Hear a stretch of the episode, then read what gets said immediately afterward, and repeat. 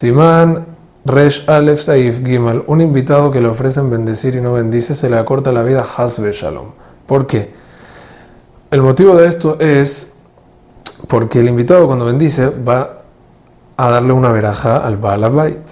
Y está escrito en el pasuk, me barejeja, voy a bendecir al que te bendiga, un kalelja ahor, y el que te maldiga, lo voy a maldecir lo aleno. Entonces, si el invitado no quiere bendecir, está como que no está queriendo no bendecir al Balabait y eso le recae a él. El Maganam dice que esto solamente cuando Birkat se hace con copa de vino.